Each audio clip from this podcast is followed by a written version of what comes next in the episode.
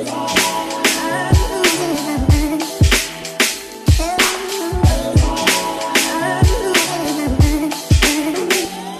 bienvenue sur le KSU Show. Aujourd'hui, on va parler de plusieurs sujets. Dans la première partie du podcast, on va parler du foam roller. Est-ce que le foam roller, ça fait vraiment ce qu'on nous dit que ça fait? Quand est-ce qu'il faut l'utiliser? Je vais tout vous expliquer. Dans la deuxième partie, on va parler du mythe de la posture. Est-ce que c'est aussi important qu'on veut nous faire croire? Je vais tout décortiquer. Et finalement, dans la troisième partie, on va parler un peu musculation, on va parler poids libre ou alors machine quels sont les bénéfices d'utiliser certains outils plutôt que d'autres? Donc voilà, j'espère que vous êtes prêts. Let's get it. Donc pour ceux qui ne savent pas à quoi ressemble un foam roller, un foam roller c'est ce rouleau que vous pouvez trouver dans toutes les salles de nos jours.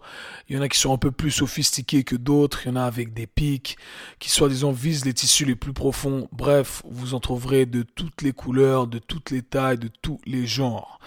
Euh, avant que je commence à décortiquer un peu le sujet, je tiens à dire que tout ce que je vais dire, c'est basé sur de la science. J'invente rien du tout. Et euh, avant de donner mon avis euh, pessimiste sur le foam roller, je tiens à dire que pendant plusieurs années, je l'ai utilisé et je jurais que par ça, parce que quand je me suis formé en tant que coach, euh, c'était un peu l'outil miracle qu'on nous vendait, on nous donnait tous les bienfaits de l'outil. Et donc voilà, j'ai vu, j'ai pu essayer moi-même, j'ai vu les résultats à court terme, mais je vais vous expliquer pourquoi c'est pas la solution à long terme, mais surtout euh, vous expliquer pourquoi ça ne fait pas ce qu'on dit que ça fait. Donc euh, le foam roller c'est devenu super populaire tout simplement parce que ça nous a permis de, de faire nos propres massages sans avoir accès à un masseur. Et euh, ça fait super mal et on le vend dans l'industrie comme étant l'outil qui va défaire les nœuds de votre corps. En anglais, il y a un terme qui s'appelle le SMF, qui veut dire Self Myofascial Release. Donc en gros le relâchement euh, de vos fascias par vous-même. Donc les fascias, pour ceux qui ne sont pas familiers avec le terme, c'est une membrane, un réseau de tissus qui recouvre notre corps entier. Euh, pour ceux qui sont familiers avec la représentation du corps dans les livres d'anatomie, vous avez l'insertion d'un muscle, le muscle qui commence, la fin du muscle, tendon, ligament, etc. Le début d'un autre muscle, le muscle, et la fin du muscle, etc. Donc il y a des divisions bien nettes et précises.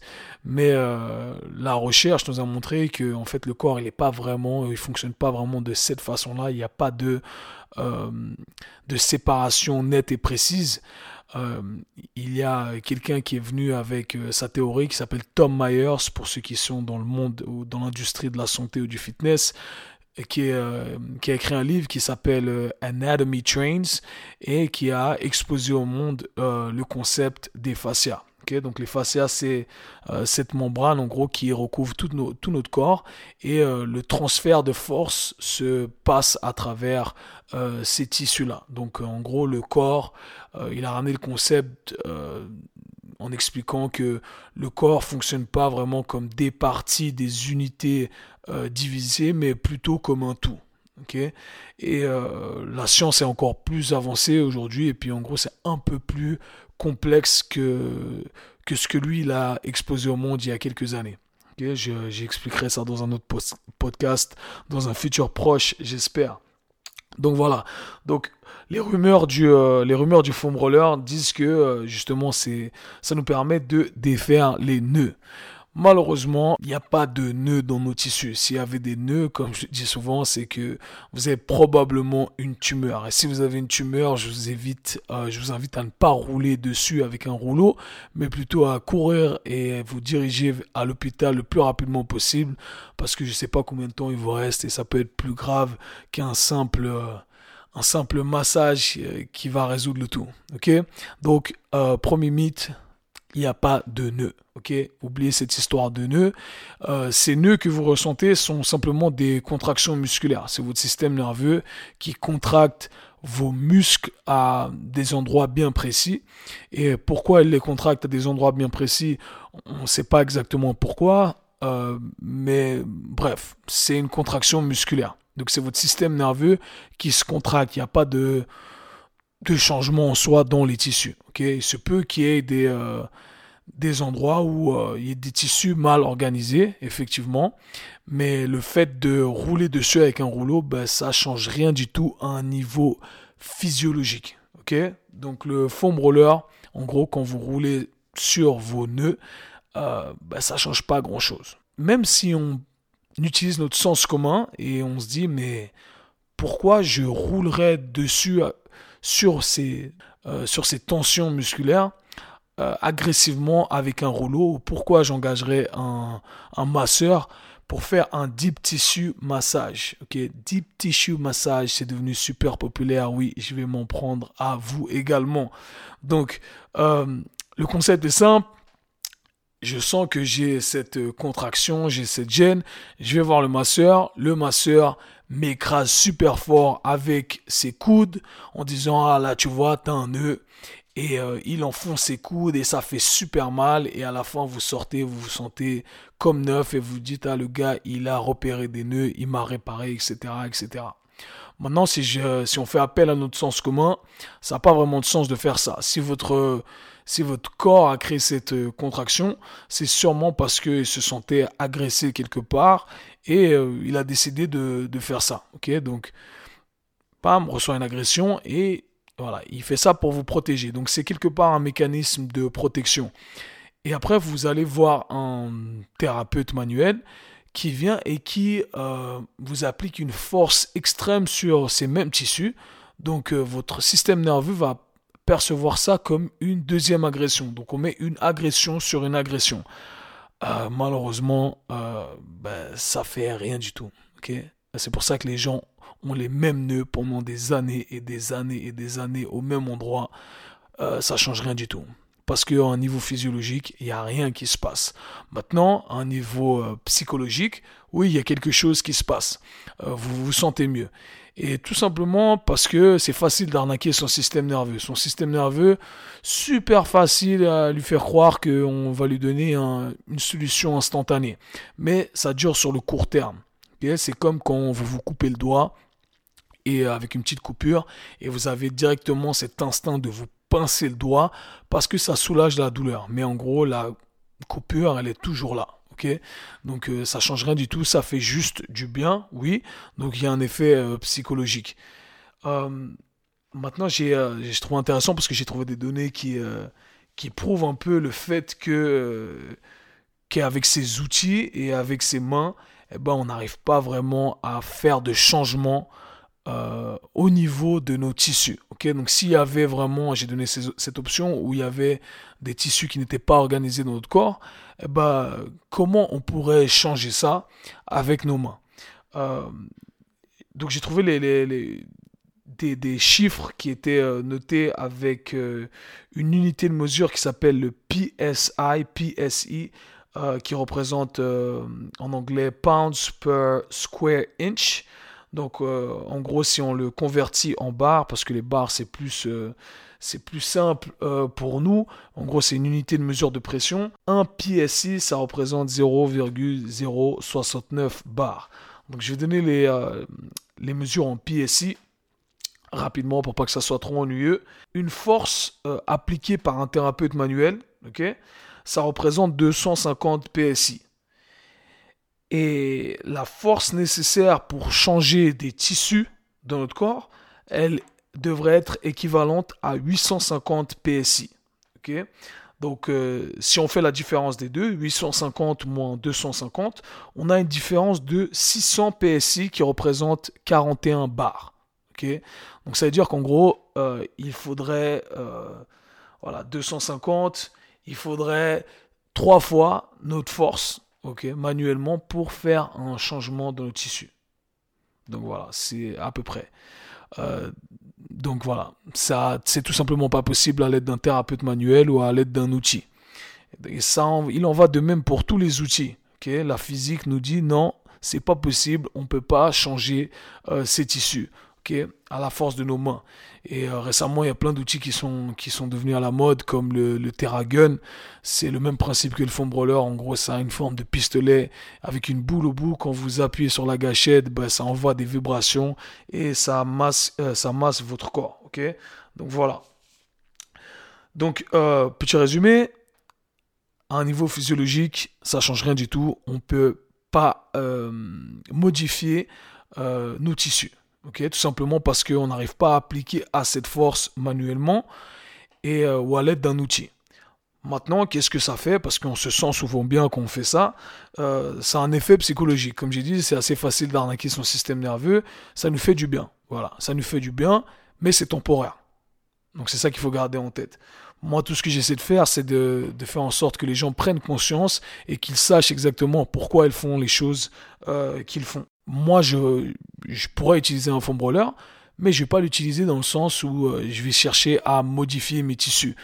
On peut l'utiliser par exemple pour, euh, pour augmenter l'afflux sanguin dans certains tissus. Donc comme un pré-échauffement par exemple, on roule sur un tissu juste pour envoyer un peu de, un peu de blood flow. Voilà, c'est euh, c'est la seule solution pour laquelle ce serait bénéfique de le faire, ou alors tout simplement parce que euh, j'aimerais un soulagement instantané, mais je sais que ça va être instantané. Voilà. La seule euh, façon de, changer ces tissus, bah, c'est d'envoyer de la force. Oui les amis, je vous donne le secret la clé. Euh, si on veut changer, apporter quelque chose à ces tissus, alors qu'on a ces contractions qui nous gênent, il faut savoir diriger euh, de la force dans la bonne direction, de façon à communiquer avec son système nerveux. Et, et, à partir de là, notre corps va faire les adaptations nécessaires, votre système nerveux va faire un relâchement si euh, les informations ont été bien envoyées. Donc voilà, encore une fois, le mouvement et la force, c'est la clé de la réussite si vous voulez solliciter une adaptation biologique. Donc voilà, vous savez tout maintenant. Arrêtez de vous rouler sur ce rouleau pour rien. Fuck des shit. Ok, parlons un petit peu du mythe de la posture. J'essaie de le rendre assez bref et explicite. Qu'est-ce qui se dit dans l'industrie? C'est sûrement des trucs que vous avez entendus ou même euh, répétés peut-être vous-même. Euh, premier mythe, il y a une bonne et une mauvaise posture. Euh, souvent, on entend dire ça, je me tenais pas, euh, j'étais pas dans une bonne posture ou j'ai pas une bonne posture. Après, j'explique et je reviens sur chaque point. Deuxième mythe, on doit avoir une posture parfaite. Voilà. Ça, je sais pas pourquoi, qui a inventé ça. une bonne posture, ça prévient les blessures. Troisième mythe. Une mauvaise posture, ça cause des douleurs. Ça, c'est le plus grand mythe de l'histoire. Et je vais expliquer pourquoi. Tout ça, c'est des on-dit en fait, et la littérature, elle prouve absolument pas ces on-dit. Donc, on s'en fout de qui les a dit. D'ailleurs, j'aimerais bien savoir qui est-ce qui a déterminé euh, ce qu'était une bonne posture. Donc, euh, la définition de la bonne posture, en général, pour les gens, c'est se tenir droit avec une colonne vertébrale bien droite et une nuque aligné à sa colonne vertébrale, les omoplates vers le bas et vers l'arrière. On a l'air grand, on a l'air beau, on ressemble à un, pantin. Magnifique. Malheureusement, je connais personne qui se tient comme ça. Ok, s'il y en a qui se tiennent comme ça, euh, vous forcez les mecs, vous forcez, vous forcez. Euh, mais ouais, voilà. Donc la posture, euh, est-ce que c'est est-ce que euh, c'est beau de se tenir comme ça?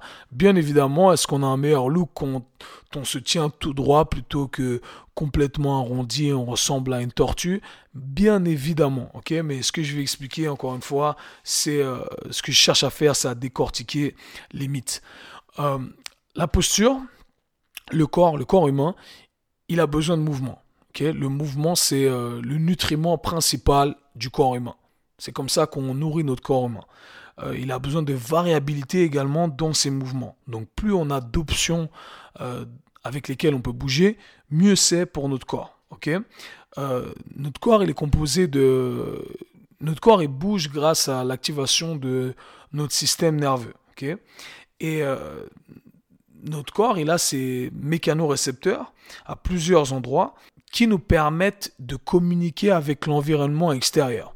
Donc quand je ramène mon bras dans une direction, j'ai des mécanorécepteurs qui sont là et qui disent ah toi tu peux aller là-bas parce que je connais, j'ai déjà reçu cette information avec l'environnement externe et j'ai la capacité d'aller là-bas. Donc les mécanorécepteurs ce sont des, neurones, des, récepteurs sensoriels présents tout autour de notre corps euh, et pour être activés, ils, nécessitent une euh, des changements euh, électrostatiques qui sont créés grâce, euh, grâce à l'allongement de nos membres, grâce à du mouvement. Donc en gros, on doit bouger constamment pour activer ces mécanorécepteurs. Et euh, notre corps, c'est un engin qui est fabuleux, mais notre corps est très paresseux également.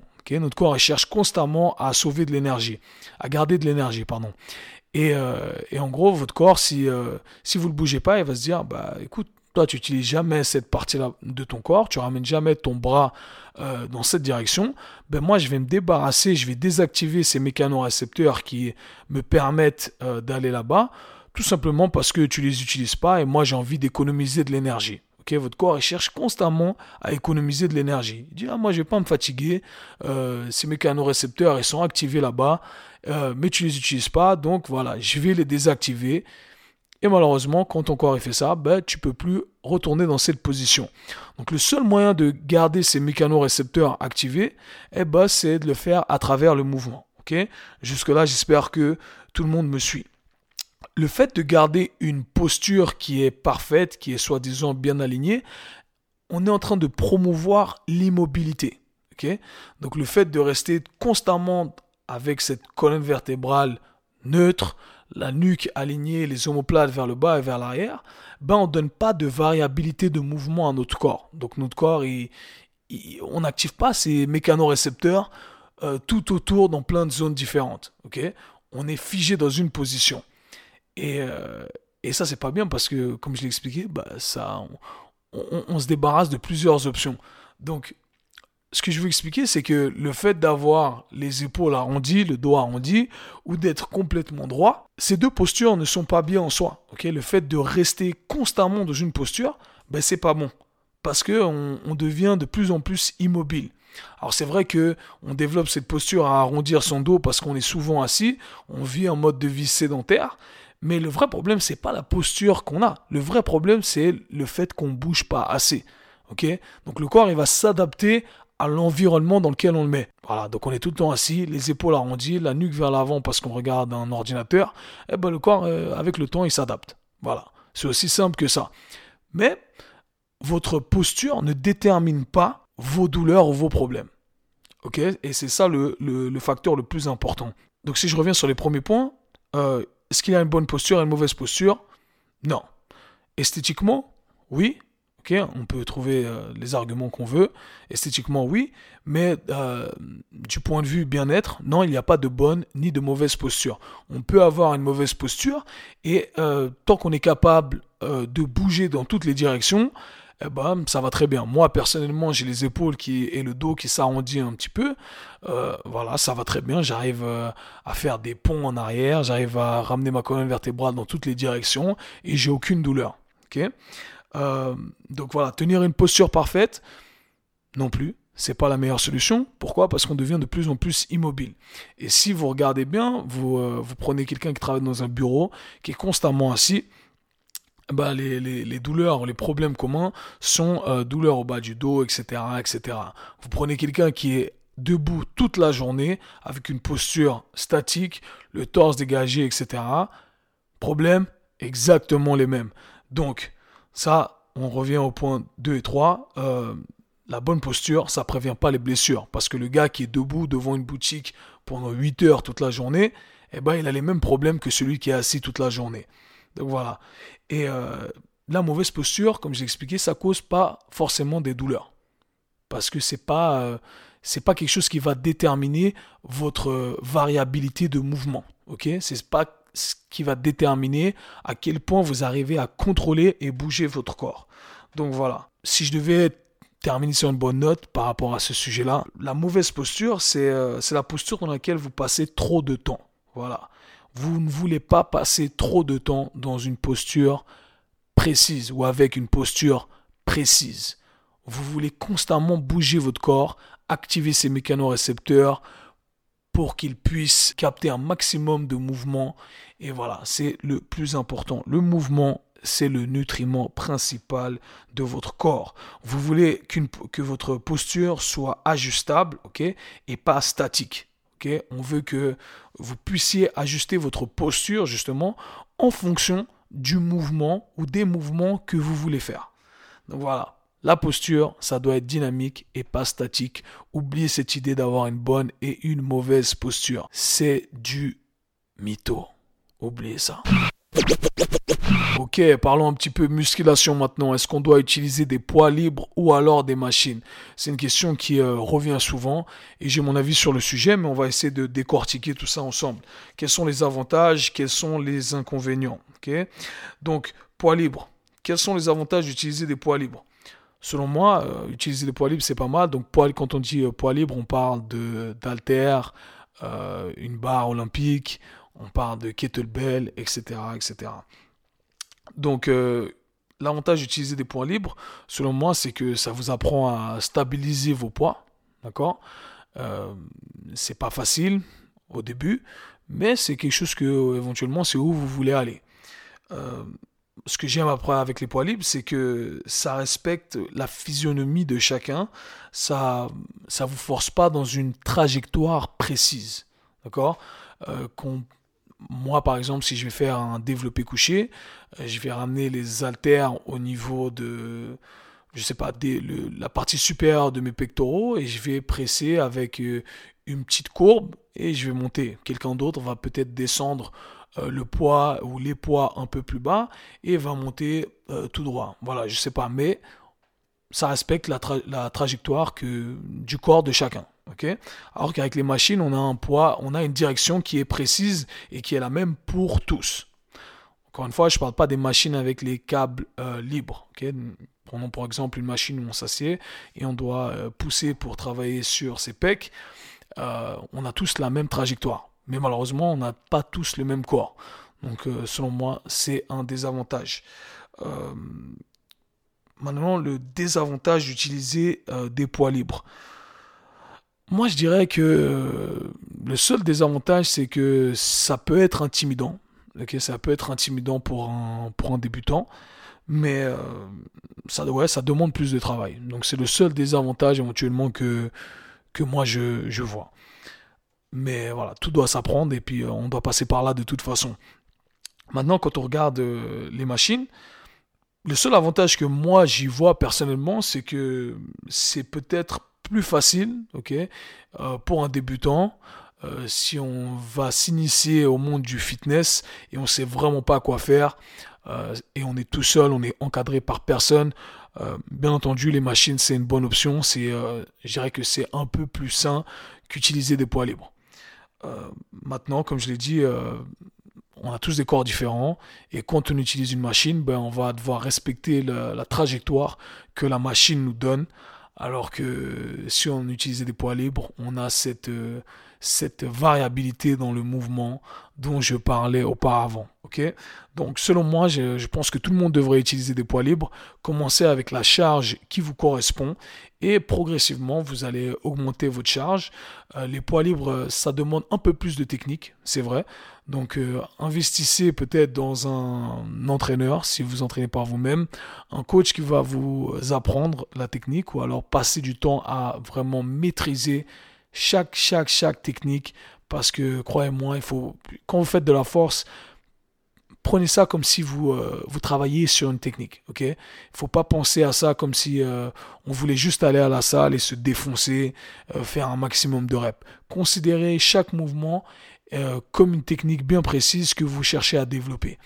Développez la technique et ensuite vous pourrez, vous pourrez jouer avec les autres variables. ok? Rajouter plus de reps, rajouter plus de poids, voilà, aller plus vite, plus lentement, etc. etc. Donc selon moi, euh, favoriser les poids libres, ok, euh, les haltères, euh, je pense que c'est un très très très bon outil. on peut utiliser les haltères pour des ou les kettlebells avec pour des mouvements unilatéraux. On peut le faire aussi avec une barre, mais si je pense par exemple à un développé couché avec une barre, encore une fois, peut-être qu'on on va pousser plus d'un côté avec l'autre. On n'a pas forcément la possibilité d'analyser les, différences qu'on a entre le côté gauche et le côté droit, par exemple. Alors que si vous utilisiez, euh, utilisez des haltères, bah là vous pouvez voir toutes les différences, ok? Et devenir plus fort, c'est ça en fait, c'est travailler sur ses faiblesses et pas que travailler sur ses forces. Donc voilà les amis, je vous conseille d'utiliser les poids libres, maîtriser vos techniques, travailler sur ça, engager un coach si nécessaire. C'est comme ça que vous allez faire vos gains donc, let's get it.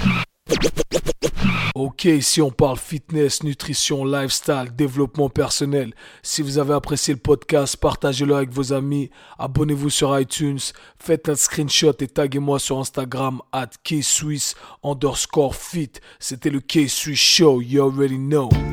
C'était le K-Swiss Show. Si vous avez apprécié le podcast, abonnez-vous, partagez-le avec vos amis. À très bientôt. Peace.